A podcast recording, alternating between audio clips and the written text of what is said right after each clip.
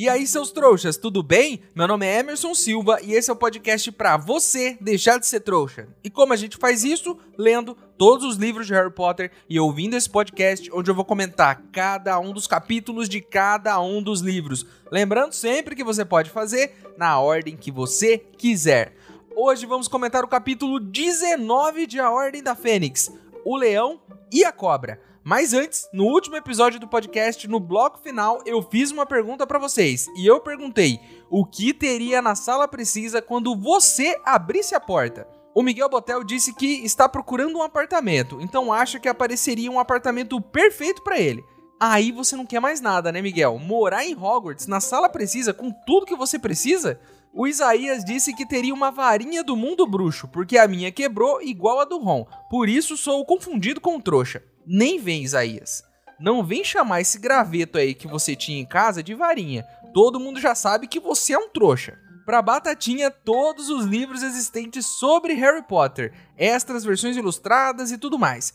Isso ia ser lindo. Não só os livros físicos, Batatinha, mas os audiobooks também. E por que não todos os episódios aqui do podcast para você ouvir sempre que terminar um novo capítulo, ou quando você quiser dormir, né? Porque pelo jeito virou moda por aí pro Zatarok Isaac montanhas de dinheiro e joias caras, para eu poder comprar o que eu quiser. Eu espero que além do dinheiro tenha umas mochilas aí para você guardar isso e sair, né, pro mundo lá fora para poder gastar. Porque se tiver só o dinheiro, não vai caber tudo no seu bolso. Para Emily, uma cama, porque eu sempre quero dormir. Eu consigo imaginar Emily uma sala gigante, apenas com uma cama no centro. Só isso, porque a Emily só quer dormir. Eu espero que não esteja dormindo ouvindo o podcast, né? Inclusive, porque eu sei que muitos de vocês estão fazendo isso. Bora então pro episódio de hoje? Então, antes que eu vá correndo para a sala precisa, ler todos os livros de Harry Potter e depois dormir ouvindo o meu próprio podcast, vamos logo pro episódio de hoje. La la la la la la la la la la la la la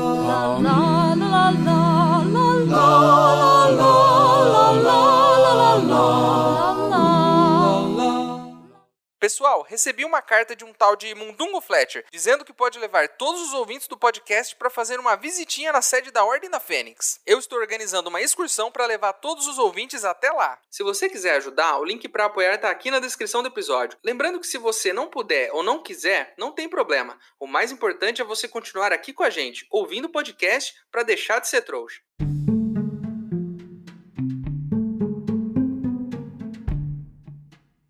O Harry está muito empolgado com a ideia de ser professor. Durante o dia, ele fica se lembrando do progresso dos seus alunos, de como eles estão melhorando a cada dia, e isso vai deixando ele cada vez mais feliz. Olha que interessante isso. O Harry está descobrindo como é gratificante ser professor, ensinar outras pessoas. Eu sinto a mesma coisa.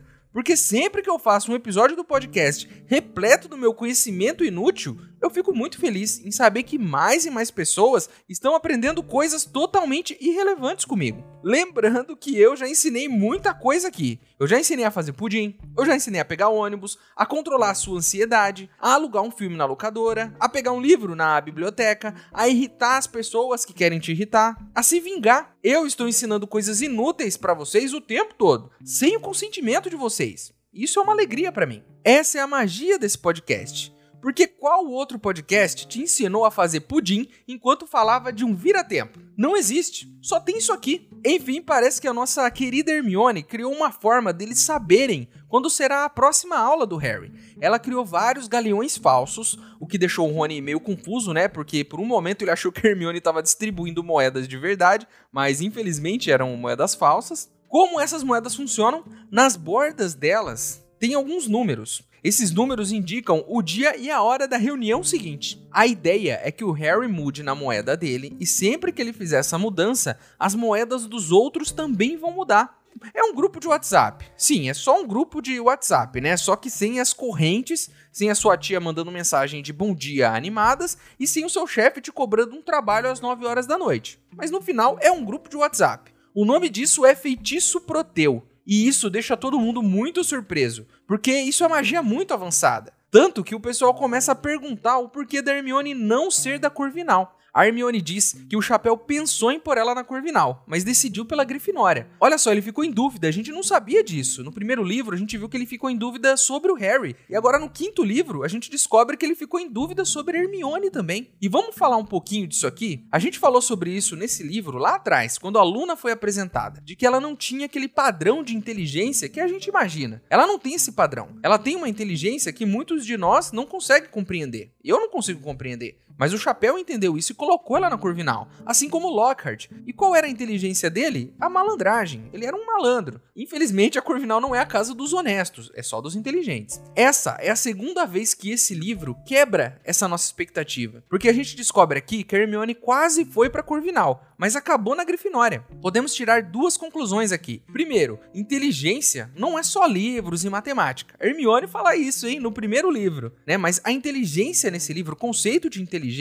ele é muito mais abrangente. E ele faz uma espécie de crítica ao padrão que nós como sociedade criamos de inteligência, que é achar que só é inteligente quem tem conhecimento técnico. Existem vários tipos de inteligência, e esse livro faz essa espécie de crítica aqui. A segunda questão é a quebra de expectativa. Das três pessoas que a gente falou, Lockhart, Luna e Hermione, qual tem mais o padrão de inteligência que nós aqui, como trouxas, como sociedade, aceitamos? É a Hermione. E justamente ela, que tem esse padrão de inteligência que a gente conhece, não foi para Corvinal. E que traço colocou ela na Grifinória? É a coragem. Sim, a Hermione, no fim das contas, é muito corajosa. No primeiro ano, ela já chegou tacando fogo no Snape para ajudar o Harry. No segundo ano, ela foi atrás de uma informação na biblioteca, correndo risco de ser atacada pelo basilisco. No terceiro ano, ela usou um vira-tempo para salvar um homem condenado à prisão injustamente. No quarto ano, ela criou uma organização para libertar os elfos, indo contra o pensamento comum da comunidade bruxa. E é preciso muita coragem para isso. No quinto ano agora, foi ela que deu o um empurrão. Na verdade, foi ela que criou a armada de Dumbledore. Sim,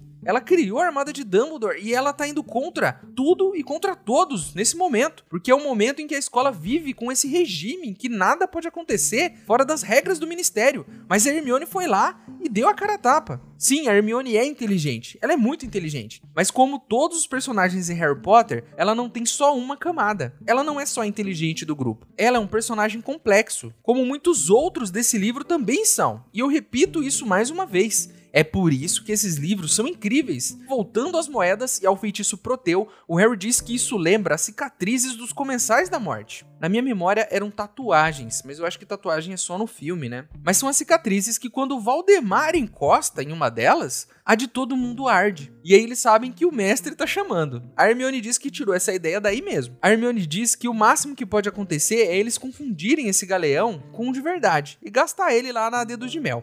Aí o Rony diz que tá tranquilo, que ele não tem outro galeão para confundir com esse aqui. Nós estamos na mesma, Rony. Ah, Emerson não vai confundir uma nota de 100 reais com uma de um real. Amigo, eu não vou confundir. Eu não vejo uma nota de 100 reais tem muitos anos já. Estamos chegando ao primeiro jogo de quadribol e será entre Grifinória e Sonserina. Como sempre, isso mexeu com os ânimos da escola. E os ânimos estão tão acirrados que o pessoal da Sonserina tá azarando o pessoal da Grifinória. E uma das jogadoras da Grifinória acabou indo para aula hospitalar com sobrancelhas gigantes. Mas o Snape se recusou a ouvir ela, mesmo tendo 14 testemunhas que viram o goleiro da Sonserina jogar um feitiço nas costas da menina. Mas pro Snape, né, foi a menina que fez isso em si mesma, para engrossar as próprias sobrancelhas. Engraçado isso, né? Por que, que é o Snape que tá julgando isso? Leva o caso para McGonagall. Ela sim pode fazer alguma coisa de verdade. Vocês também da Grifinória estão de brincadeira comigo. Estão esperando que o Snape faça algum tipo de justiça? Até parece que não conhece o cara, pô. O pessoal da Grifinória às vezes é muito inocente. Tá faltando aquela malandragem, sabe? Que a gente falou agora há pouco do Lockhart. Quando alguma coisa acontece com os alunos da Sonserina, eles pedem ajuda para quem? Pro Snape, porque ele vai ajudar os caras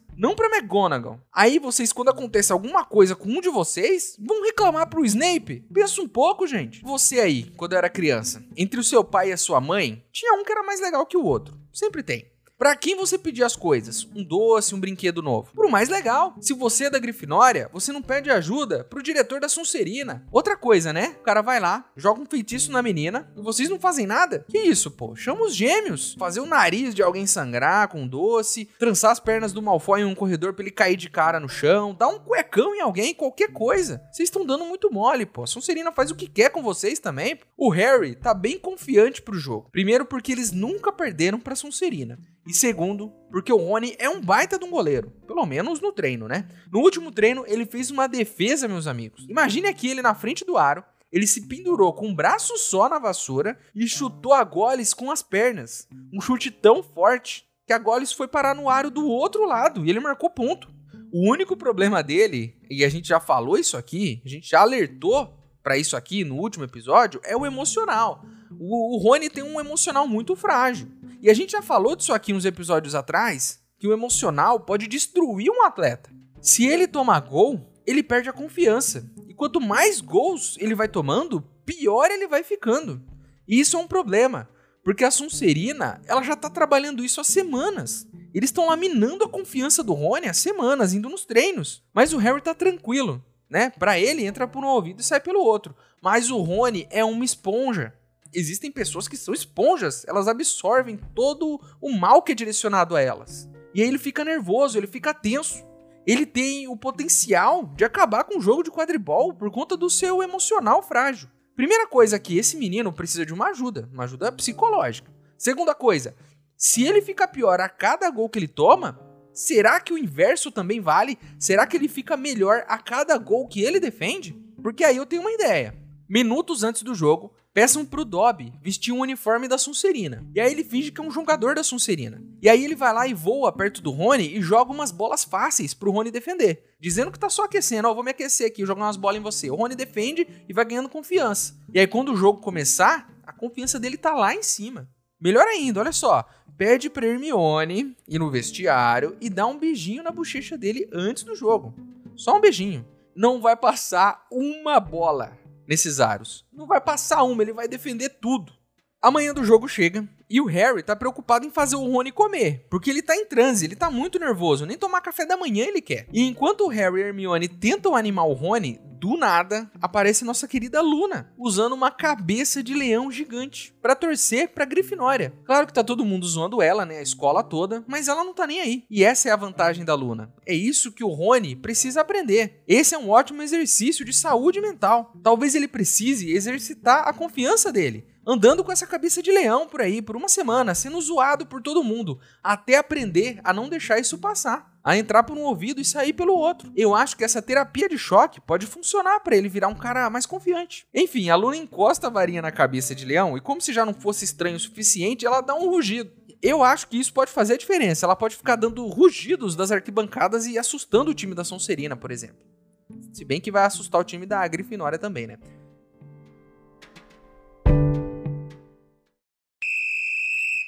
As bolas foram soltas no ar e os 14 jogadores dispararam para o alto. E é Johnson, Johnson com a goles. Que jogadora é essa garota? É o que eu venho dizendo há anos, mas ela continua a não querer sair comigo. Jordan, berrou a professora McGonagall. É só uma gracinha, professora. Um toque de interesse humano. E ela se livra de Warrington e passa por Montague. Foi atingida nas costas por um balaço lançado por Crab. Os comentários de Lino Jordan ecoavam pelo estádio, mas a cantoria soou alta e clara na seção verde e prata da Sonserina. Weasley não pega nada, não bloqueia aro algum. Ei, ei, ei! Weasley é nosso rei. Weasley nasceu no lixo, sempre deixa a bola entrar. A vitória é nossa! Weasley é nosso rei!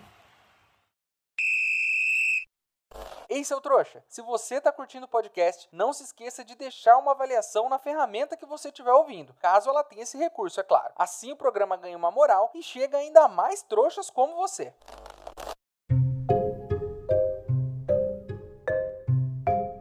Chega então a hora do jogo. E o que acontece, meus amigos? Hermione ouviu o que eu acabei de falar e vai até o Rony e dá um beijinho na bochecha dele. É isso! Ela dá um beijinho na bochecha dele, deixa o Krum saber disso. Ele fica todo animado. Ele melhora na hora. Agora só falta o ir lá e fazer a outra parte do plano, jogando as goles para ele defender. O menino vai virar uma muralha, não vai passar nada, ele vai pra seleção. O Rony, é claro, ele fica muito bem. Fica com a cara de idiota, né? Passando a mão no rosto, assim como. Ah, fica maravilhado. O Harry repara que o pessoal da Sonserina tá usando alguns distintivos. E o que, que diz no distintivo? Que o Rony é o nosso rei. E tem uma coroa desenhada. Parece até que é um incentivo ao Rony, né? Mas a gente vai descobrir daqui a pouco que não é não, que é uma piada de mau gosto, inclusive. Ele que acabou de ganhar um beijo já tá se abalando de novo, olha como é frágil. Mas é, é, não é possível isso, né? Cadê Hermione de novo? Porque a confiança do menino é muito frágil, ela é abalada o tempo todo. A gente precisa aqui que a Hermione venha logo disfarçada de Sonserina e jogue umas goles para ele defender. E que o Dobby venha e dê um gostoso beijo na bochecha dele. E só assim ele vai recuperar a confiança. Não era isso? Enfim, antes do jogo começar, a Angelina diz que a Sonserina tem dois novos batedores. E que os nomes deles são Crab e Goyle. Sim, Crab e Goyle, os capangas do Malfoy. São os novos batedores da Sonserina. Quanto será que eles pagaram para entrar no time? O Malfoy, a gente sabe, comprou vassoura para todo mundo, né? E o jogo começa. O Harry sobe na vassoura começa a procurar o pomo de ouro. Enquanto o jogo se desenrola, a gente ouve um canto vindo da arquibancada. E todo mundo tá cantando o quê? Que o Rony não pega nada. Que o Rony nasceu no lixo. Que, ei, ei, ei, Rony é o nosso rei. Porque ele deixa passar todas as bolas. Eles estão torcendo pro goleiro adversário, porque ele é muito ruim e deixa passar os gols deles. É uma estratégia genial. O Rony, então, que já tá sem alma, toma o primeiro gol. Não demora muito, toma o segundo, e toma o terceiro, e toma o quarto gol. Mas por sorte, o Harry pega o pomo, ele é muito melhor que o Malfoy como apanhador. Ele pega o pomo e ele salva o jogo da Grifinória, antes que o Rony tome 200 gols. Duas coisas aqui, né? Se o problema é o canto da Sonserina, não existe nenhum feitiço que o Rony possa fazer para não ouvir o que eles estão cantando? Ou colocar uns tampões no ouvido, sei lá, qualquer coisa, um fone, um fonezinho de ouvido ali, né, com uma musiquinha, com um podcast aqui. Segunda questão, cadê a torcida da Grifinória?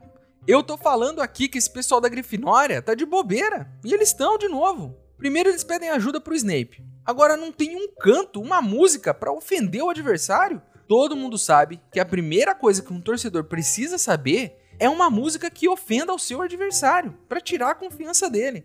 Enquanto a Sonserina chama o Rony de pobre, que nasceu no lixo, que isso e aquilo, cadê a torcida do outro lado? Cadê a Grifinória chamando o Malfoy de de de Cadê? Não, pessoal. Era para ter uma música para ofender cada uma das outras casas. Torcer é isso. Vai num jogo aqui no Brasil de futebol para você ver. Cada torcida tem três ou quatro músicas, no mínimo, feitas especialmente para ofender os adversários. Tem lá uma música ou outra para incentivar o próprio time, mas o principal é a música de ofensa. Enfim, o jogo acaba e o Malfoy, que já tá derrotado, né, vai até o pessoal da Grifinória e começa a falar um monte de baboseira, né? Falar que a mãe do Rony é, é uma gorda, falar que o pai dele é fracassado e que a mãe do Harry fedia. E por isso que o Harry gosta tanto dos Weasley, porque eles fedem também. O Harry então seguindo meu conselho de copiar os jogadores de futebol aqui do Brasil, faz o que todo jogador de futebol aqui do Brasil faria. Cai no soco. O Jorge vai junto com o Harry para cima do Malfoy e o Fred só não vai também porque é impedido. A McGonagall então aparece e leva eles para sala para dar aquela cagada, né? Mas aí aparece quem? A vaca rosa dos infernos, né? Professora Umbridge, que chega na sala falando que vai ajudar a McGonagall que ela tem mais autoridade do que a professora. E imagina a cabeça da McGonagall agora, né? Como ela tá pistola com isso. A Umbridge disse que ela estava certa em não liberar o quadribol para Grifinória, porque eles são muito violentos. Então ela puxa um papel e diz que recebeu uma carta com mais um decreto do ministério e que de agora em diante ela pode definir as punições dos alunos e mudar as que já foram decididas pelos professores. E então ela passa por cima da McGonagall, tira os dois do quadribol para sempre e diz que o Harry, o Fred e o George não vão poder mais jogar. E além disso, ela confisca as vassouras deles, para que eles não quebrem as regras e tentem jogar qualquer outro dia por aí.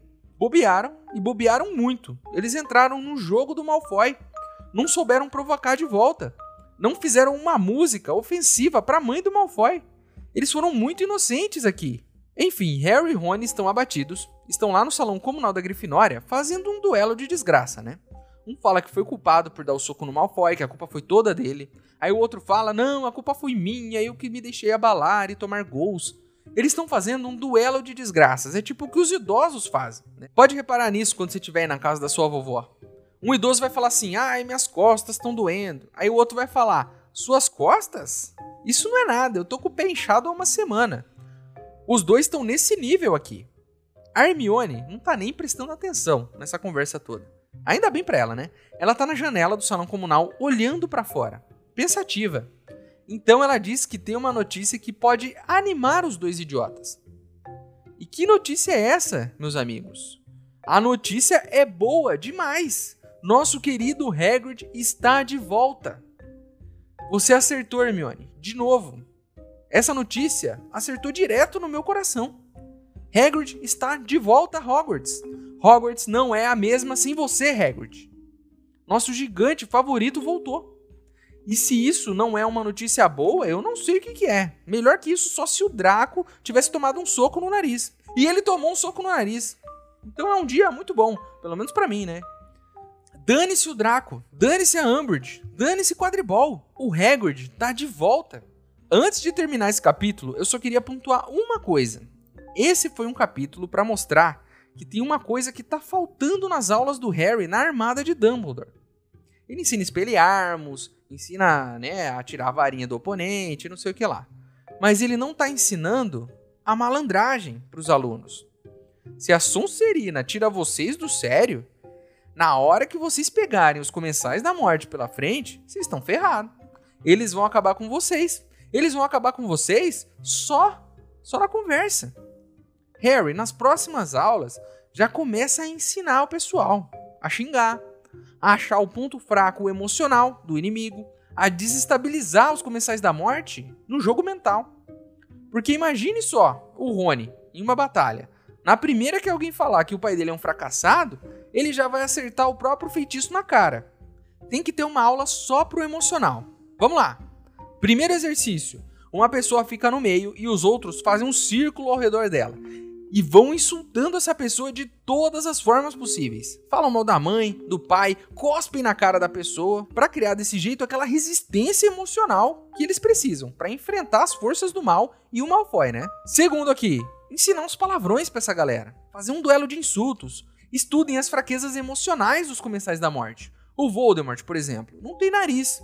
Isso deve ser um ponto fraco para ele. Então usem isso para desestabilizar o Voldemort emocionalmente. Talvez vocês ganhem do Voldemort só na conversa. Dependendo do sucesso dessa aula, vocês nem vão precisar de feitiço mais. Vocês vão ganhar dos comensais da morte só zoando a mãe deles, por exemplo. Imagine só dizer que a mãe do Voldemort é tão burra que os trasgos precisam ajudar ela a amarrar os sapatos. Ou que a mãe dele tem um bafo tão fedido que nem os dementadores conseguem beijar ela.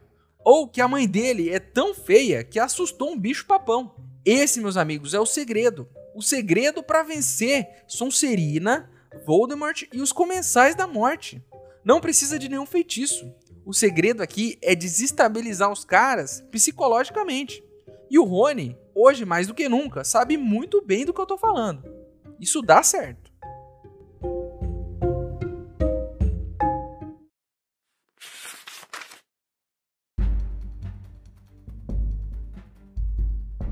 Salvou o pescoço do Weasley, não foi? Nunca vi um goleiro pior. Mas também nasceu no lixo. Gostou da minha letra, Potter? Harry não respondeu. Virou-se para se reunir ao resto de sua equipe que agora aterrissava, um a um, berrando e dando socos no ar. Queríamos acrescentar mais uns versos, gritou Malfoy. Mas não encontramos rimas para a gorda e feia. Queríamos cantar alguma coisa sobre a mãe dele. Também não conseguimos encaixar fracassado inútil. Para o pai dele, sabe? Mas você gosta do Weasley, não é, Potter? Continuou Malfoy caçoando. Passa as férias lá e tudo, não é? Não sei como você aguenta o fedor, mas suponho que para alguém criado por trouxas, até o pardieiro do Weasley cheira bem. Ou vai ver, disse Malfoy, recuando com um sorriso debochado. Você se lembra de como a casa da sua mãe fedia, Potter, e o chiqueiro dos Weasley faz você lembrar dela. Harry não percebeu que largara George. Só soube é que um segundo depois os dois estavam atracados com o Malfoy. Esquecera-se completamente de que todos os professores estavam assistindo. Tudo o que queria era infligir a Malfoy o máximo de dor possível. Sem tempo para puxar a varinha, ele apenas recuou, o punho fechado sobre o pomo, e enterrou com toda a força que pôde no estômago de Malfoy.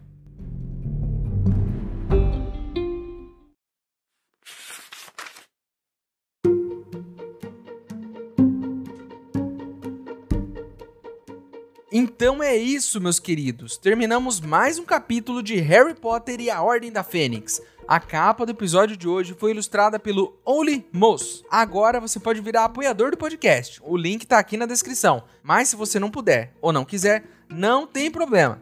O mais importante é você continuar aqui com a gente, ouvindo cada um dos episódios, para deixar de ser um trouxa. E chegou a hora onde eu, o maior trouxa de todos, pergunto para vocês, os outros trouxas, que estratégias poderíamos usar para abalar o psicológico de Voldemort? Eu acho que insultar a mãe dele pode ser uma boa ideia. O nosso e-mail é e-maildostrouxas@gmail.com. Ele tá aqui na descrição do episódio. Manda o seu e-mail para mim, que se eu gostar, eu vou ler ele aqui. Você também pode falar comigo pelas minhas redes sociais. Meus usuários estão aqui na descrição do episódio também.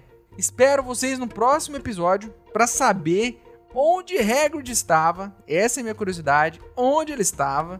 Queremos saber de tudo, Hagrid, você vai ter que nos contar no próximo episódio. É o seu dever nos falar tudo o que aconteceu enquanto você estava fora. Certo? Então é isso. Espero vocês no próximo episódio para matarmos a nossa curiosidade. Meu nome é Emerson Silva e esse é o podcast para você deixar de ser trouxa. Tchau!